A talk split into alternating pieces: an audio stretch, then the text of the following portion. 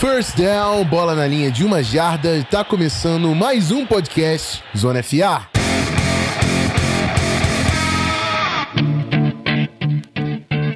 Look, if you had one shot. Fala rapaziada, Rafão Martins aqui com vocês, dando início àquela série que ficou famosa na off-season do ano passado, o Season Preview. Vamos time a time mais uma vez tentar aí atualizar, acompanhar os movimentos das equipes da NFL em 2019. E eu começo com meu grande amigo Daniel Tênios, do Outro Futebol, do Lions Pride, do Tênios The Genius, que eu tô conferindo lá o podcast também, tá fazendo um trabalho massa, veio falar de Lions com a gente. E aí, Dani, tudo certinho? Fala, Rafão. Eu não sabia que o Lions era o primeiro. Eu espero que seja o primeiro porque vai terminar em primeiro, não porque vai ter a primeira pick do draft ano que vem. Né? Mas tudo certo, obrigado pelo convite de novo aí. É isso aí, a gente vai, a gente vai descobrir durante o episódio qual que é o cenário mais provável aí pro Lions. É, mas antes da gente falar da equipe de Detroit, vamos aos recadinhos do Zona FA.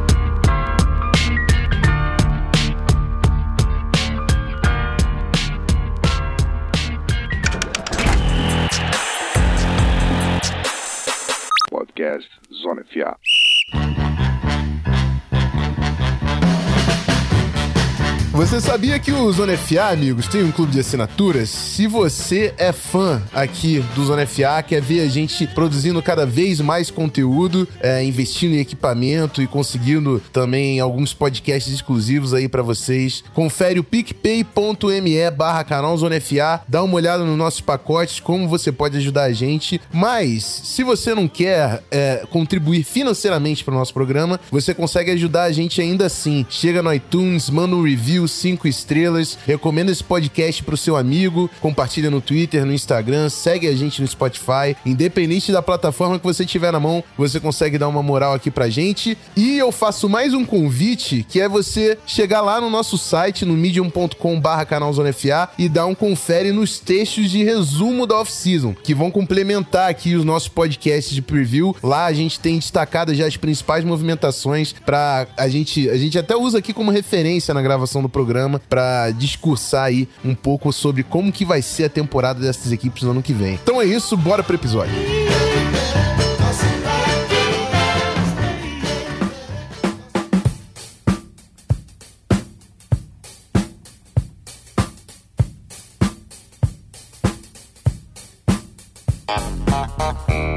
Bom, bloco único do programa é o preview do Detroit Lions, é uma equipe que não teve uma temporada tão satisfatória no ano passado, né? Foram seis vitórias e dez derrotas, pegou o último lugar na, na divisão norte da NFC, mas isso também gera algumas oportunidades aí para a equipe, conseguindo fazer algumas adições. Acho que mais importante tá ali na staff a chegada do Daryl Bevel, um coordenador ofensivo novo, e é claro o Trey Flowers, o, gran o grande pass rusher do Patriots, que se junta com Matt Patricia no Detroit Lions algumas algumas transações aí de impacto, Dani. Mas vou te chamar Primeiro, para falar sobre a unidade defensiva, é, a grande adição da off-season é o Trey Flowers, um contrato grande aí, 5 anos, 18 milhões por ano, 56 milhões garantidos pro cara para marcar uma presença na linha defensiva e com certeza ser um, grande, um dos grandes líderes aí dessa unidade. Eu queria que você falasse como que você viu. É, é claro, teve também escolhas de draft, a segunda escolha foi um linebacker, né? Por mais que não seja um cara tão bem analisado aí pela maioria, mas como que você viu a movimentação do Lions olhando pra defesa, pensando em 2019? Então, é, o Detroit vem, você falou que vem de uma campanha ruim, foi uma campanha péssima ano passado, e é muito curioso, porque o GM chegou, resolveu não demitir o treinador, o, o, o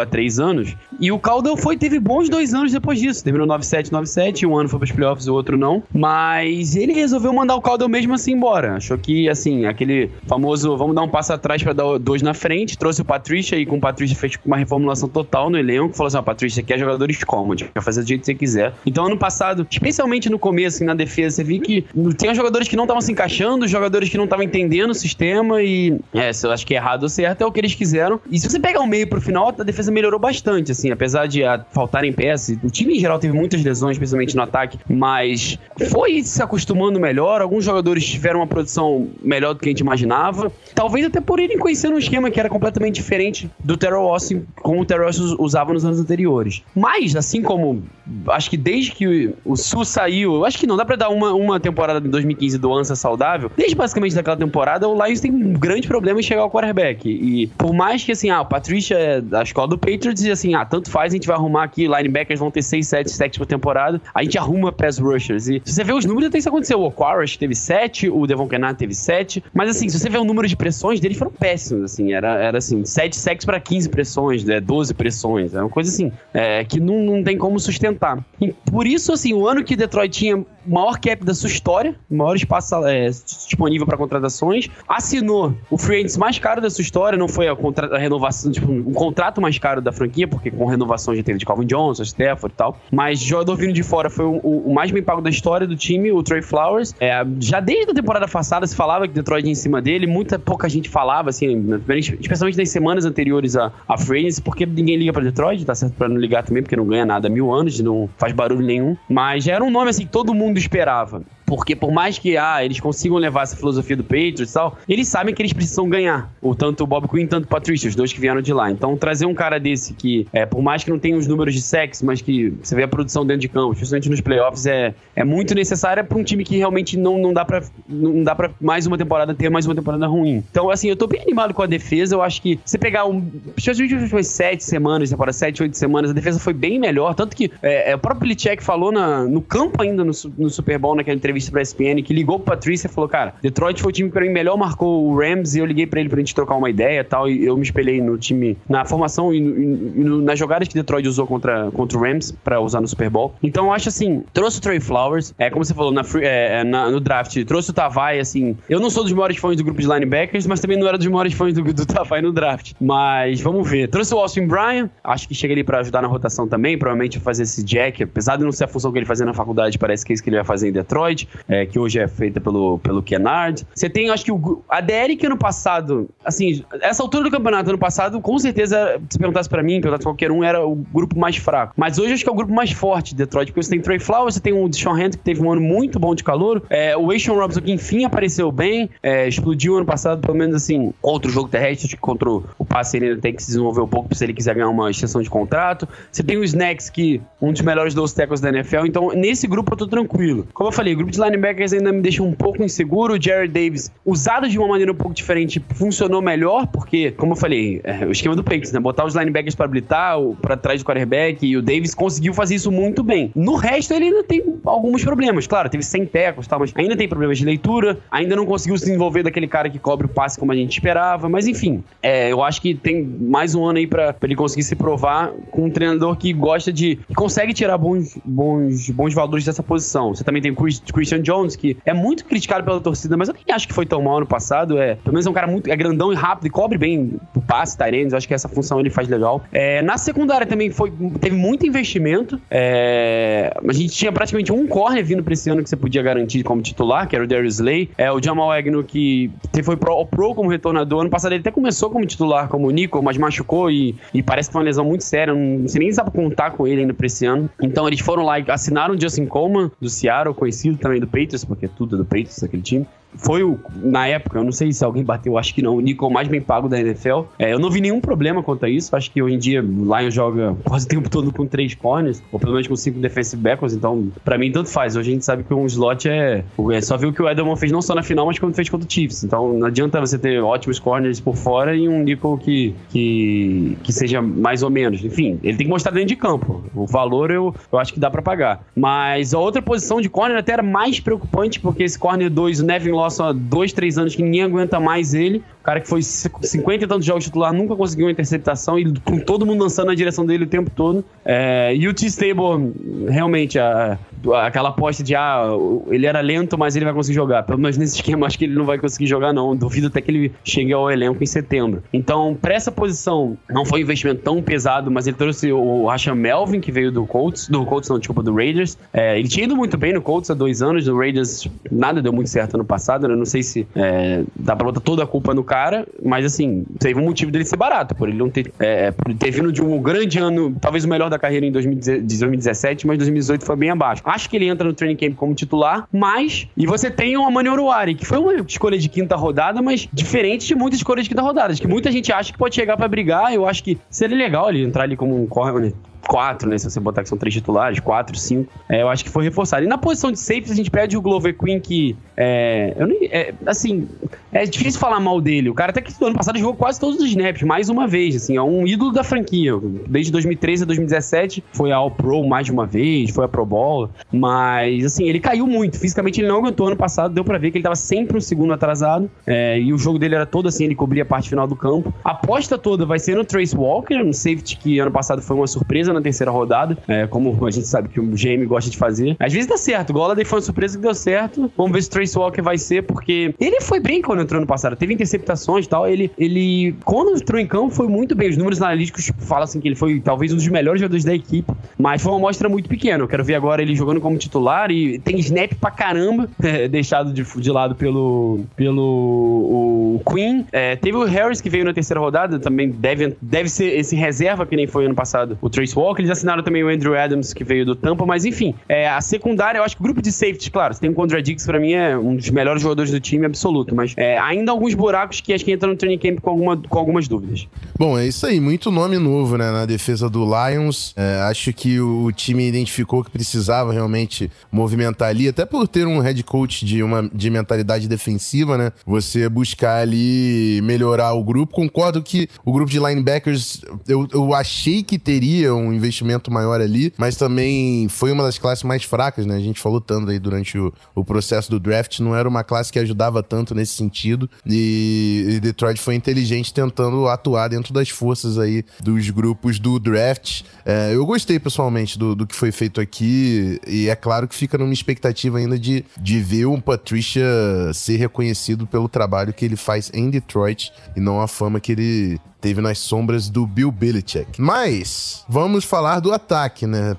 Aqui a gente é, começa a falar do principal investimento aí do Lions no draft, que foi o Tyrene TJ Roxon, e parece ser uma tendência do Lions, né? Você mesmo tinha falado, Dani, quando a gente tava junto, que é o, dar um foco aí nesse jogo terrestre, adicionar bloqueadores e, e tentar fazer esse ataque um pouco mais equilibrado, né? Um ataque que já tem como marca ser muito pass heavy e você tentar trazer um equilíbrio equilíbrio, uma certa versatilidade. E é claro que isso passa também pelas mãos do novo coordenador ofensivo, o, o Darrell Bivel. Co como é que tá aí você, você vendo é, um ataque que vai ter um novo playbook, né? Um novo técnico, um novo play caller e, e novas peças para trabalhar nessa próxima temporada? Ainda não dá para cravar exatamente como vai ser o ataque, mas uma coisa acho que dá para ter certeza. E ano passado você sofreu um pouco isso no começo da temporada no seu time. É, a grande crítica, uma das que, que tinha o Jim Bob Cura, era que basicamente ele não sabia ajustar. Ele ia com aquilo ali e, e seja pra semana ou mesmo pra temporada. Ele entrava com a mentalidade e ele não conseguia semana a semana mudar. E o Bob Quinn falou isso antes da temporada que ele queria um pouco mais de mudança nisso. Não aconteceu, tanto que não renovaram o contrato de Bob Cura. E o ataque foi o pior em muitos e muitos anos. Ano passado, pra mim, o ataque foi até pior que a defesa. Mas é, o Bevel chega, assim, depois de ser quase que mandado embora, assim,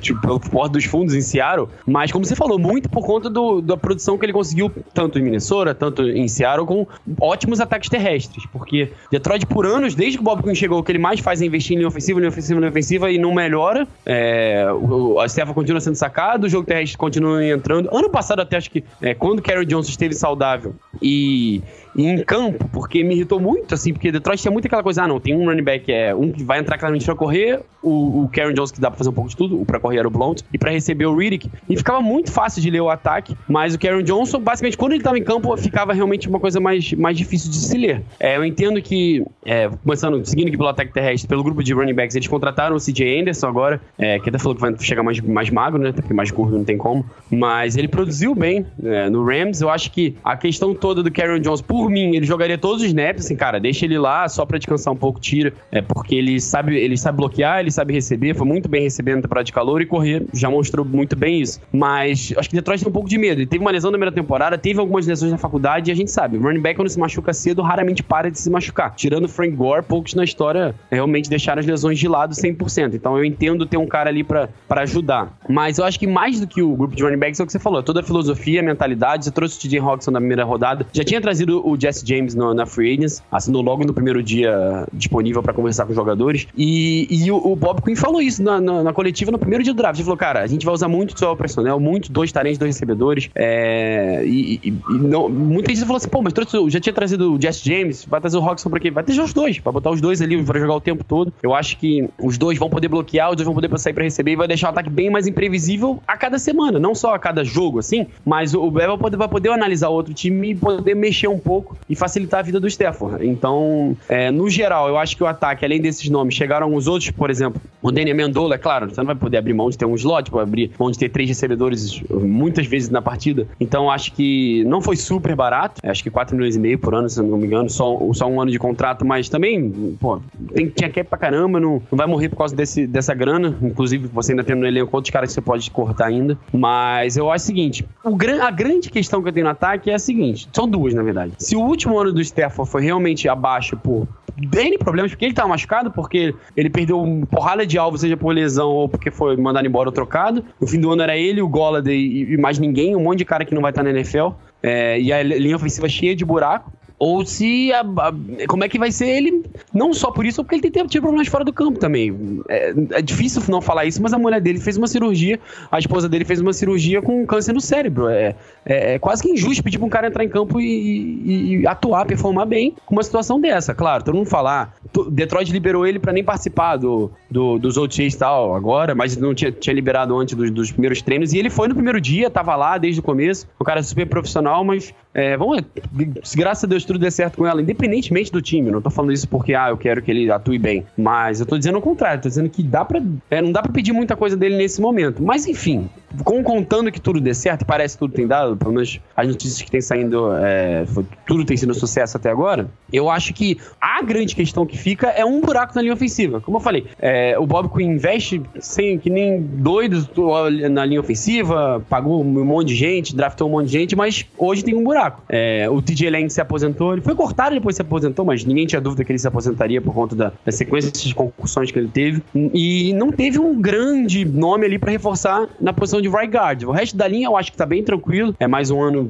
juntos ali. Você tem o, o Taylor Deck aqui no meio final da temporada passada, enfim, parece ter voltado à forma, parou, as lesões ficaram de lados. É, o Ragnar, que eu acho que teve um bom ano de calor. O Glasgow, que é um ok, mas acho que dá para passar com ele. E o Rick Wagner, que também teve lesões ano passado, não, não merecia ser o melhor right tackle da NFL, o mais bem pago, pelo menos quando assinou, mas também não, não é o problema. Eu acho que aqui, o buraco ali é, é, é, pesado de right guard, porque o titular, o reserva imediato, que era o Kenny Wiggins, que ainda tá no elenco, eu não sei porquê, imagino pela batalha do training camp, mas ganhando, acho que 4 milhões, 5 milhões. É, ele foi muito mal quando entrou no passado, muito mesmo. Foi de longe o pior jogador da linha, é, sem contar o, o Regno contra o Aaron Donald, porque aí, coitado, fica com pena dele. Mas aí foi todo mundo ali que foi mal. Mas o, o Wiggins, sempre que ele entrou em campo, foi muito, muito mal. Eu acho que é, ele entra no training camp. Tem gente que acha que ele pode até brigar pra ser titular, eu vou ficar muito surpreso, porque a produção dele foi péssima. Se fosse pra apostar hoje, o meu titular seria o Odeia Bush, que veio do Arizona, um cara que já rodou um monte de time, Detroit já assinou ele logo nos primeiros dias da Free Agents, mas também não foi nem um pouco caro. Ainda, a briga ainda tem pelo menos mais dois nomes, que são o Tyrell Crosby, que foi a escolha de quinta rodada no passado para ser teoricamente swing tackle, um, um tackle reserva ali, ele que veio de Oregon, mas eu acho que é, ano passado Detroit não tentou em nenhum momento botar ele de guard, e até uma coisa que acho que poderia, bota ele um jogo ou outro ali para começar testando, mas enfim, não tentaram. É, o Bob Quinn, em algumas coletivas esse ano, já falou que vai dar a chance dele para ver se ele pode ser titular de right guard. É, depois até você pode falar, Rafa, o que, que você acha dele ali, ou, provavelmente você lembra dele saindo da faculdade. E para fechar, tem o, o, o Bo Benshaw, que veio de Wisconsin, não foi draftado, veio como draft free agent, e o Lions assinou ele no dia seguinte do draft, no domingo, e ele, pelo que foi noticiado, teve mais de 20 ofertas e escolheu o Detroit. Eu acho que escolheu o Detroit porque sabe que tem um buraco ali. É, ele tem alguns problemas no jogo dele e tal, mas, enfim, o cara foi duas vezes ao É, o segundo cara de Wisconsin desde o primeiro cara de Wisconsin desde o Joey Thomas. Então, é algum algum potencial ele tem ali. Então, acho que essa briga tá bem aberta, mas não tá me deixando deixando feliz essa briga aberta, porque é um buraco que é, você pode ter todo o resto arrumadinho, mas tem um, um buraco tão grande e a linha não consegue carregar esse, é, essa fraqueza, é algo a se preocupar. É, o, eu acho que assim, a linha ofensiva do Lions ela já teve bastante investimento ali, né? E, e demanda agora trabalhar junto para achar a melhor unidade. Você falou de diversos nomes aí que estão competindo pela posição. É, vai ser no training camp, vai ser no, enfim, no, nos OTAs aí que você começa brincar com formação e tenta colocar os cinco melhores dentro de campo. Isso é uma coisa que eu falo. Ali ofensiva ela trabalha junto. Então, não necessariamente o cara mais talentoso, de repente o, o, o Benchwell que veio de undrafted é o cara que encaixa melhor, entendeu? Então, é, realmente agora vai ser apostar aí, testar mesmo, fazer o trabalho empírico para você achar a melhor formação, mas é, eu acho que o Lions chega com um poder de, de, se, de se impor melhor no, no jogo ofensivo terrestre, né, gerando jardas é, você falou do Cameron Johnson, que foi muito bem no ano passado, e eu espero que ele ganhe, ganhe mais destaque ainda nesse ano, né? O CJ Anderson que também pode ajudar na, na rotação. Aí o Hawkinson, que é um bom bloqueador, o próprio Jesse James, que também ajuda no esquema de bloqueios. E, e eu gostei, cara, eu gostei da contratação do Daniel Mendola, achei que foi bem pontual para compor esse grupo de wide receivers, né? Que você tem um, uns caras maiores no Golladay e no Marvin Jones, e dois caras que também conseguem atacar o fundo do campo, e o Daniel Mendola para pegar uma parte mais intermediária, mais curta ali no meio do campo. Então, assim, acho que o Lions tem todas as ferramentas para ser melhor e performar melhor nesse ano do que foi em 2018. Mas primeiro ano do Bivel, primeiro ano de play, playbook, instalando jogadas, então é, a gente vai acompanhar. Mas, depois de, de falar das duas unidades, é, Dani, chegou a hora do veredito. qual vai ser o qual vai ser o objetivo do Lions? A gente falou de nomes, falou de como os grupos podem melhorar, né, para o próximo ano. Mas aí o Lions ele vai entrar numa de reconstruir o elenco, vai brigar por playoffs ou ele vai avançar nos playoffs para buscar o título da NFL? Qual é a sua, o seu take aí? Então, cara, situação complexa. Eu, eu, eu não gosto de ficar no muro, mas ano passado, na prévia aqui, até o Matheus participou, é, eu lembro que eu apostei no Lions terminando 8-8. Eu falei, cara, é, muita mudança, tá? Eu acho que vai dar uma queda. Errei, né? Terminou com seis vitórias, mas esse ano, eu acho, não sei se você quer uma aposta de número, mas eu, eu, eu consigo ver uma variação imensa, cara. Eu consigo ver tudo dando errado, seja por conta dessa questão fora de campo do Stefano, ou seja, porque o Patrício é muito ruim. Eu tô tentando ver só o lado positivo ao falar que o elenco tá se encaixando a ele. É, não é o que eu acho. Eu vou, é, eu vou ser sincero com você. Eu acho que esse time tem muito talento, tem muito. Trouxe Ray Flowers, tem o Slay, Diggs, é, o, os grupos de recebedores, o Stefano. Não, não, não, é como se fosse. Tem muito time ruim, sabe? E, e, o, e o Lions tem uma base já há muitos anos e alguns jogadores vão mudando e tal, mas no geral é a mesma coisa. Eu acho que é, como a gente sabe, é uma divisão muito, muito forte. É, os outros três, eu vejo qualquer um ganhando a divisão. É, acho que Detroit é briga, para mim, hoje, prefiro falar que briga por fora, porque pelo, pelo ano passado e também pela história, que não ganha divisão há 500 mil anos. Só que eu acho que dá pra brigar pelos playoffs. Eu acho que tudo vai depender de dois, três jogos. Aquele ano que todo ano ganhava de virada foi pro playoff. No ano seguinte, terminou com o mesmo recorde. Mas perdeu alguns jogos muito bobos, especialmente no final da temporada contra o Cincinnati, contra o Baltimore, e ficou fora dos playoffs. Então acho que vai ser mais ou menos nessa pegada. É, é pode terminar entre 6 e 10 vitórias, eu não vou ficar surpreso. Só para fechar, que eu acho que a gente não entrou em detalhe, eu tenho cinco minutinhos aqui. É isso, mais ou menos. Jogo rápido. Você gostou da contratação do Bivel pro Lions? Lions no comando do ataque? Cara, eu, assim, no, na época, eu falei assim, porra, tomei um susto. Porque a primeira lembrança você tem aquele final, assim, porque ele saiu muito mal do, do Seattle e tal. Uhum. Mas ele exatamente, eu acho que o Detroit queria. Era um cara que, é, experiente, eles não queriam ninguém de, dessa garotada mais nova, é, com essa mentalidade. Não só da mentalidade, mas uma, eles queriam trazer alguém que já soubesse chamar jogadas, alguém já mais, mais rodado. E o foco deles era esse: era um jogo, forçar mais no jogo terrestre. E não só no jogo terrestre, mas ter um jogo terrestre mais forte para poder balancear o ataque. E, e, nesse quesito eu achei que ele foi uma, uma boa aquisição. Mal ou bem, cara, o cara que teve números muito bons em Minnesota, teve, ganhou o Super Bowl, Claro, perdeu um Super Bowl numa jogada que até hoje não dá pra saber se foi ele que chamou ou foi o Pete Carroll. Fala que foi ele, mas é, às vezes ele só quer tirar a responsabilidade. De qualquer maneira, cara, eu acho que não, também não tinha outros nomes no mercado. Pra pegar um desse ou um assistente que eu nunca ouvi que assim, eu conheço, mas eu nunca vi chamar jogada, é,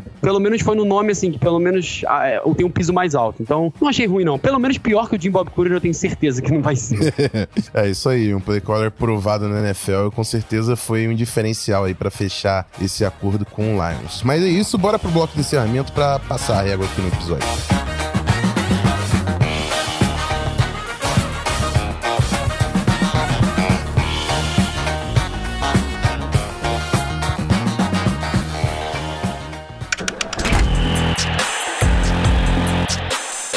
Podcast Zona FA.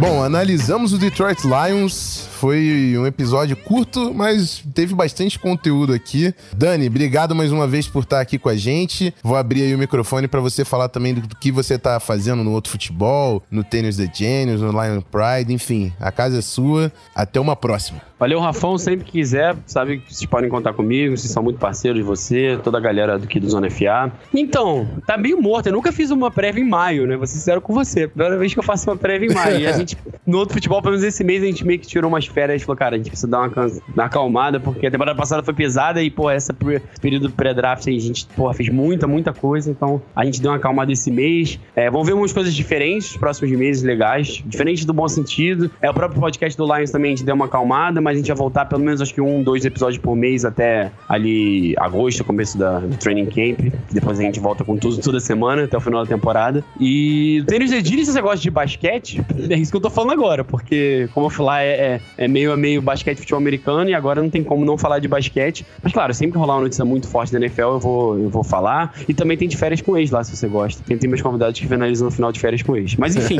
Rafael, muito obrigado e um abraço a todos aí. Isso aí, confere lá o podcast do Daniel que tá bem maneiro. A gente coloca o link aqui na postagem. Tá rolando. Pô, a galera que gosta de basquete sempre tem a rapaziada que curte NFL, curte NBA. Então confere lá que ele tá falando dos playoffs, da reta final aí, chegando na final da NBA. E se inscreve no youtube.com/barra o Outro Futebol também pra receber o vídeo da rapaziada. E é isso, hein? Ficamos por aqui. Primeiro tá feito, só faltam 31. Até agosto a Ah, pelo gente menos o campeão consegue. você já fez. o Ah. campeão você já fez. Toca a sirene aí, Gui, por favor. É isso, rapaziada. Fico por aqui. Sempre um prazer. Obrigado a todo mundo que ficou até o final. Até a próxima. Fui!